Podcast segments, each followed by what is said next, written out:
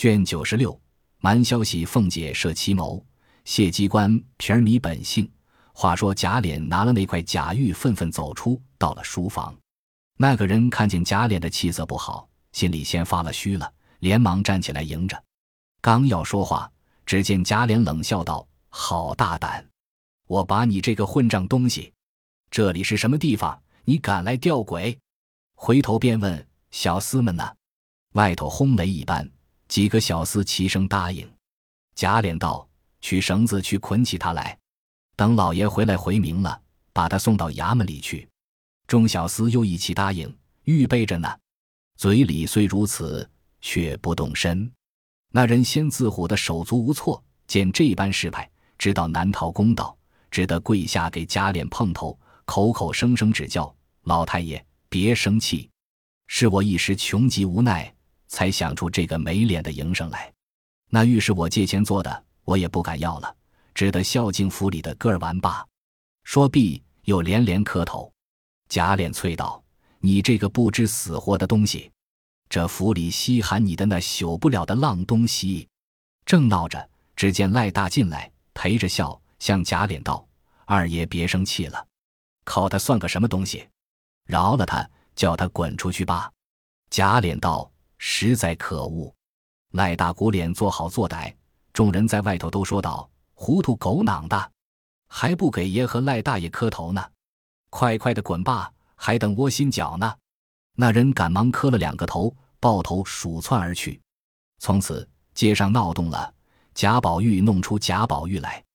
且说贾政那日拜客回来，众人因为灯节底下，恐怕贾政生气，已过去的事了，便也都不肯回。只因元妃的事忙碌了好些时，近日宝玉又病着，虽有旧礼家宴，大家无幸，也无有可祭之事。到了正月十七日，王夫人正盼王子腾来京，只见凤姐进来回说：“今日二爷在外听得有人传说，我们家大老爷赶着进京，离城至二百多里地，在路上没了。太太听见了没有？”王夫人吃惊道：“我没有听见，老爷昨晚也没有说起。”到底在那里听见的？凤姐道：“说是在枢密张老爷家听见的。”王夫人怔了半天，那眼泪早流下来了，因拭泪说道：“回来再叫俩索性打听明白了来告诉我。”凤姐答应去了。王夫人不免暗里落泪，悲女哭地，又为宝玉担忧，如此连三接二，都是不随意的事，哪里搁得住？便有些心口疼痛起来。又家家连打听明白了，来说道。舅太爷是赶路劳乏，偶然感冒风寒，到了十里屯地方，研医调治，无奈这个地方没有名医，误用了药，一击就死了。但不知家眷可到了那里没有？王夫人听了一阵心酸，便心口疼的坐不住，叫彩云等扶了上炕，还扎挣着叫贾琏去回了贾政，急速收拾行装，迎到那里，帮着料理完毕，即刻回来告诉我们。好叫你媳妇放心，贾琏不敢违拗，只得辞了贾政起身。贾政早已知道，心里很不受用。又知宝玉失愈以后神志昏聩，医药无效，又知王夫人心疼。那年正值京察，工部将贾政保列一等。二月，吏部带领引荐，皇上念贾政勤俭谨慎，即放了江西粮道。即日谢恩。已奏明启程日期，虽有众亲朋贺喜，贾政也无心应酬，只念家中人口不宁，又不敢单言在家，正在无计可施，只听见贾母那边叫请老爷，贾政急忙进去，看见王夫人带着病也在那里，便向贾母请了安。贾母叫他坐下，别说你不日就要赴任，我有多少话与你说，不知你听不听？说着。掉下泪来，贾政忙站起来说道：“老太太有话，只管吩咐，儿子怎敢不遵命呢？”贾母哽咽着说道：“我今年八十一岁的人了，你又要做外任去，偏有你大哥在家，你又不能告亲老。你这一去了，我所疼的只有宝玉，偏偏的又病得糊涂，还不知道怎么样呢。我昨日叫赖生媳妇出去，叫人给宝玉算算命，这先生算得好灵，说。”要娶了金命的人帮扶他，必要冲冲喜才好，不然只怕保不住。我知道你不信那些话，所以叫你来商量。你的媳妇也在这里，你们两个也商量商量，还是要宝玉好呢，还是随他去呢？”贾政陪笑说道：“老太太当初疼儿子这么疼的，难道做儿子的就不疼自己的儿子不成吗？只为宝玉不上进，所以时常恨他，也不过是恨铁不成钢的意思。老太太既要给他成家，这也是该当的，岂有逆着老太太不疼他的理？如今宝玉病着，儿子也是不放心，因老太太不叫他见我，所以儿子也不敢言语。我到底瞧瞧宝玉是个什么病？”王夫人见贾政说着，也有些眼圈红，知道心里是疼的，便叫袭人扶了宝玉来。宝玉见了他父亲，袭人叫他请安，他便请了个安。贾政见他脸面很瘦，目光无神，大有疯傻之状，便叫人扶了进去。便想到自己也是望六的人了，如今又放外任，不知道几年回来。倘或这孩子果然不好，一则年老无嗣，虽说有孙子，到底隔了一层；二则老太太最疼的是宝玉，若有差错，可不是我的罪名更重了。瞧瞧王夫人一包眼泪，又想到他身上，复站起来说：“老太太这么大年纪，想法疼孙子，做儿子的还敢违拗？老太太主意该怎么便怎么就是了。但只姨太太那边，不知说明白了没有？”王夫人便道：“姨太太是早应了的，只为牌的事没有结案，所以这些事总没提起。”贾政又道：“这就是第一层的难处，他哥哥在监里，妹子怎么出嫁？”况且贵妃的事虽不经婚嫁，宝玉应召已出嫁的姐姐，有九个月的功夫，此时也难娶亲。再者，我的起身日期已经奏明，不敢耽搁。这几天怎么办呢？贾母想了一想，说的果然不错。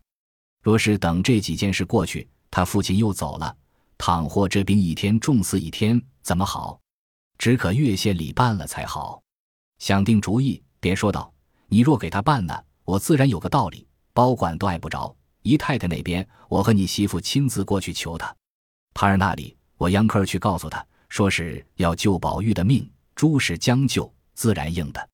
若说服里娶亲，当真使不得。况且宝玉病着，也不可叫他成亲，不过是冲冲喜。我们两家愿意，孩子们又有金玉的道理，婚事不用合的了，即挑了好日子，按着咱们家分过了礼。赶着调个娶亲日子，一概古月不用，倒按宫里的样子，用十二对提灯，一乘八人轿子抬了来，照南边规矩拜了堂，一样坐床撒帐，可不是算娶了亲了吗？宝丫头心地明白，是不用虑的。内中又有袭人，也还是个妥妥当当的孩子，再有个明白人常劝他更好。他又和宝丫头合得来。再者，姨太太曾说。宝丫头的金锁也有个和尚说过，只等有玉的便是婚姻，焉知宝丫头过来，不因金锁到招出他那块玉来也定不得。从此一天好似一天，岂不是大家的造化？这会子只要立刻收拾屋子铺排起来，这屋子是要你派的，一概亲友不请，也不排筵席，待宝玉好了，过了功夫，然后再摆席请人，这么着都赶得上。你也看见了他们小两口的事。也好放心的去。贾政听了，原不愿意，只是贾母做主，不敢违命，勉强陪笑说道：“老太太想的极是，也很妥当，只是要吩咐家下众人，不许吵嚷的里外皆知，这要担不是的。姨太太那边只怕不肯，若是果真应了，也只好按着老太太的主意办去。”贾母道：“姨太太那里有我呢，你去罢。”贾政答应出来。心中好不自在，因父认识多，不理领平，亲友们见人，种种应酬不绝，竟把宝玉的事听凭贾母交与王夫人凤姐了。唯将荣禧堂后身王夫人内屋旁边一大跨所二十余间房屋指与宝玉，余者一概不管。贾母定了主意，叫人告诉他去。贾政直说很好，此事后话。且说宝玉见过贾政。袭人扶回里间炕上，因贾政在外，无人敢与宝玉说话，宝玉便昏昏沉沉的睡去。贾母与贾政所说的话，宝玉一句也没有听见。袭人等却静静的听得明白，头里虽也听得些风声，到底影响，只不见宝钗过来，却也有些信真。今日听了这些话，心里方才水落归槽，倒也喜欢。心里想到，果然上头的眼力不错，这才配的是。我也造化，若他来了，我可以卸了好些担子。但是这一位的心里只有一个林姑娘，幸亏他没有听见。若知道了，又不知要闹到什么风了。袭人想到这里，转喜为悲，心想这件事怎么好？老太太、太太那里知道他们心里的事，一时高兴说给他知道，原想要他病好。若是他仍似前的心事，初见林姑娘便要摔玉砸玉。况且那年夏天在园里，把我当做林姑娘，说了好些私心话。后来因为紫娟说了句玩话，便哭得死去活来。若是如今和他说要娶宝姑娘，竟把林姑娘撂开，除非是他人事不知还可；若稍明白些，只怕不但不能冲喜，竟是催命了。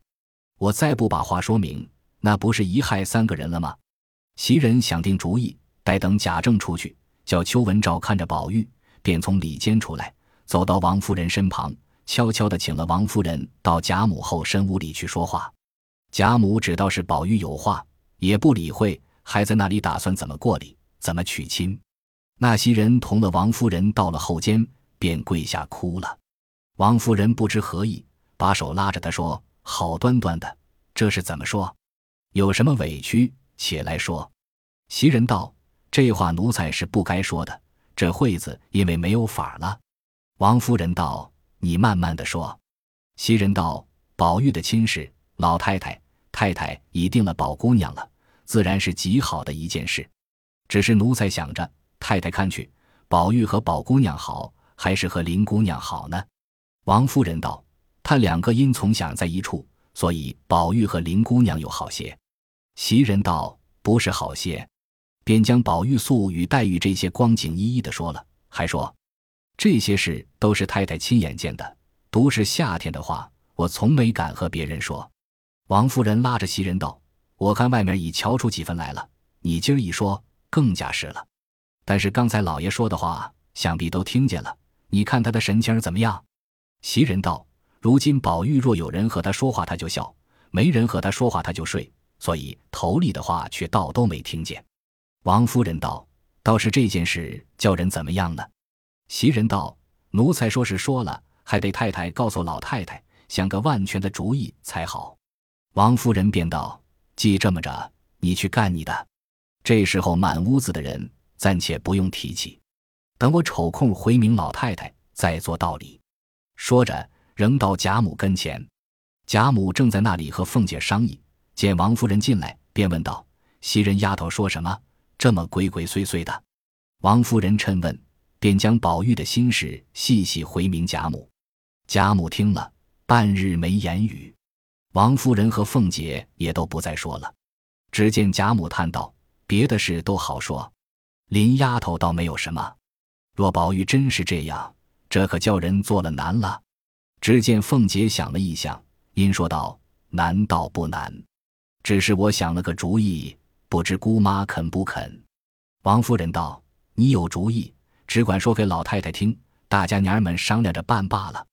凤姐道：“依我想，这件事只有一个调包的法子。”贾母道：“怎么调包？”凤姐道：“如今不管宝兄弟明白不明白，大家吵嚷起来，说是老爷做主，将林姑娘配了他了。瞧他的神情儿怎么样？要是他全不管，这个班儿也就不用调了。若是他有些喜欢的意思，这事却要大费周折呢。”王夫人道：“就算他喜欢，你怎么样办法呢？”凤姐走到王夫人耳边，如此这般的说了一遍。王夫人点了几点头，笑了一笑，说道：“也罢了。”贾母便问道：“你娘儿两个捣鬼，到底告诉我是怎么着呀？”凤姐恐贾母不懂，露泄机关，便也向耳边轻轻的告诉了一遍。贾母果真一时不懂，凤姐笑着又说了几句。贾母笑道。这么着也好，可就只特苦了宝丫头了。倘或吵嚷出来，林丫头又怎么样呢？凤姐道：“这个话原只说给宝玉听，外头一概不许提起，有谁知道呢？”正说间，丫头传进话来说：“琏二爷回来了。”王夫人恐贾母问及，使个眼色与凤姐。凤姐便出来迎着贾琏，努了个嘴儿，同到王夫人屋里等着去了。一会儿，王夫人进来，已见凤姐哭得两眼通红。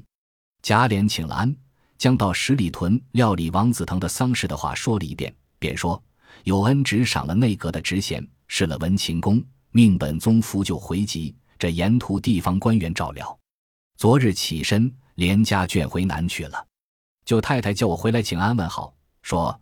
如今想不到不能进京，有多少话不能说。听见我大舅子要进京，若是路上遇见了，便叫他来到咱们这里细细的说。王夫人听毕，其悲痛自不必言。凤姐劝慰了一番，请太太略歇一些，晚上来再商量宝玉的事罢。说毕，同了贾琏回到自己房中，告诉了贾琏，叫他派人收拾新房，不提。一日，黛玉早饭后，带着紫娟到贾母这边来。一则请安，二则也为自己散散闷。出了潇湘馆，走了几步，忽然想起忘了手绢子来，因叫紫娟回去取来，自己却慢慢的走着等他。刚走到沁芳桥那边山石背后，当日同宝玉葬花之处，忽听一个人呜呜咽咽在那里哭。黛玉刹住脚听时，又听不出是谁的声音，也听不出哭着叨叨的是些什么话，心里甚是疑惑，便慢慢的走去。急到了跟前，却见一个浓眉大眼的丫头在那里哭呢。黛玉未见她时，还只疑府里这些大丫头有什么说不出的心事，所以来这里发泄发泄。及至见了这个丫头，却又好笑，因想到这种蠢货有什么情种，自然是那屋里做粗活的丫头受了大女孩子的气了。细瞧了一瞧，却不认得。那丫头见黛玉来了，便也不敢再哭。站起来拭眼泪，黛玉问道：“你好好的，为什么在这里伤心？”那丫头听了这话，又流泪道：“林姑娘，你评评这个理。他们说话，我又不知道，我就说错了一句话，我姐姐也不犯，就打我呀。”黛玉听了，不懂他说的是什么，阴笑问道：“你姐姐是哪一个？”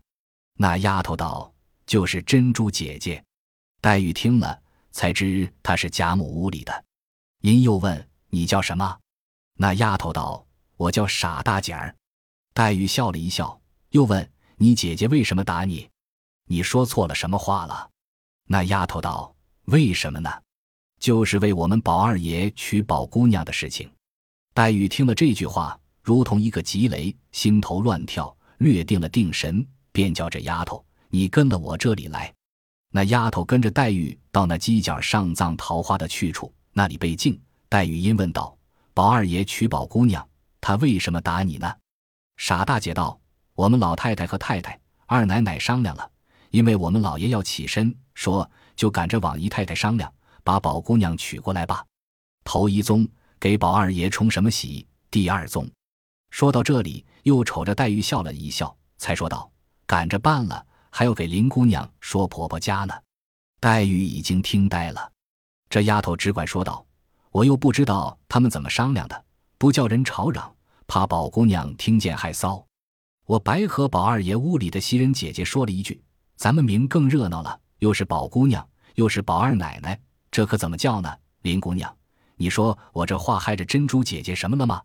她走过来就打了我一个嘴巴，说我混说，不遵上头的话，要撵出我去。我知道上头为什么不叫言语呢？你们又没告诉我，就打我。说着，又哭起来。那黛玉此时心里，竟是由架儿、糖儿、醋儿倒在一处的一般，甜、苦、酸、咸，竟说不上什么味儿来了。停了一会儿，颤巍巍的说道：“你别混说了，你再混说，叫人听见，又要打你了。你去吧。”说着，自己转身要回潇湘馆去。那身子竟有千百斤重的，两只脚却像踩着棉花一般。早已软了，只得一步一步慢慢得走将来。走了半天，还没到沁芳桥畔。原来脚下软了，走得慢，且又迷迷痴痴，信着脚从那边绕过来，更添了两见的的路。这时刚到沁芳桥畔，却又不知不觉地顺着堤往回里走起来。紫娟取了卷子来，却不见黛玉。正在那里看时，只见黛玉颜色雪白，身子晃晃荡荡的。眼睛也直直的在那里东转西转。又见一个丫头往前头走了，离得远也看不出是那一个来，心中惊疑不定，只得赶过来，轻轻的问道：“姑娘，怎么又回去？是要往那里去？”黛玉也只模糊听见，随口应道：“我问问宝玉去。”紫娟听了，摸不着头脑，只得搀着她到贾母这边来。黛玉走到贾母门口，心里微觉明晰，回头看见紫娟搀着自己，便站住了，问道：“你做什么来的？”紫娟陪笑道：“我找了卷子来了。头里见姑娘在桥那边呢，我赶着过去问姑娘，姑娘没理会。”黛玉笑道：“我打量你来，孝宝二爷来了呢，不然怎么往这里走呢？”紫娟见他心里迷惑，便知黛玉必是听见那丫头什么话了，唯有点头微笑而已。只是心里怕她见了宝玉，那一个已经是疯疯傻傻，这一个又这样恍恍惚惚，一时说出些不大体统的话来，乃是如何是好？心里虽如此想，却也不敢违拗，只得搀他进去。那黛玉却又奇怪了，这时不似先前那样软了，也不用紫娟打帘子。自己掀起帘子进来，却是寂然无声。因贾母在屋里歇中觉，丫头们也有拖花玩具，也有打盹的，也有在那里伺候老太太的。倒是袭人听见帘子响，从屋里出来一看，见是黛玉，便让道：“姑娘，屋里作罢。”黛玉笑着道：“宝二爷在家吗？”袭人不知底里，刚要答言，只见紫娟在黛玉身后和她努嘴儿，指着黛玉又摇摇手。袭人不解何意，也不敢言语。黛玉却也不理会，自己走进房来，看见宝玉在那里坐着，也不起来让座，只瞅着嘻嘻的傻笑。黛玉自己坐下，却也瞅着宝玉笑。两个人也不问好，也不说话，也无推让，只管对着脸傻笑起来。袭人看见这番光景，心里大不得主意，只是没法儿忽然听着黛玉说道：“宝玉。”你为什么病了？宝玉笑道：“我为林姑娘病了。”袭人、紫娟两个吓得面目改色，连忙用言语来插，两个却又不答言，仍旧傻笑起来。袭人见了这样，知道黛玉此时心中迷惑不减于宝玉，因悄和紫娟说道：“姑娘才好了，我叫秋文妹妹同着你搀回姑娘歇歇去罢。”因回头向秋文道。你和紫娟姐姐送林姑娘去罢，你可别混说话。秋文笑着，也不言语，便来同着紫娟搀起黛玉。那黛玉也就站起来，瞅着宝玉，只管笑，只管点头。紫娟又催道：“姑娘，回家去歇歇吧。”黛玉道：“可不是，我这就是回去的时候了。”说着，便回身笑着出来了，仍旧不用丫头们搀扶，自己却走得比往常飞快。紫娟、秋文后面赶忙跟着走，黛玉出了贾母院门，只管一直走去。紫娟连忙搀住，叫道：“姑娘，往这么来。”黛玉仍是笑着，随了往潇湘馆来。离门口不远，紫娟道：“阿弥陀佛，可到了家了。”只这一句话没说完，只见黛玉身子往前一栽，哇的一声，一口血直吐出来，未知性命如何。且听下回分解。本集播放完毕，感谢您的收听，喜欢请订阅加关注，主页有更多精彩内容。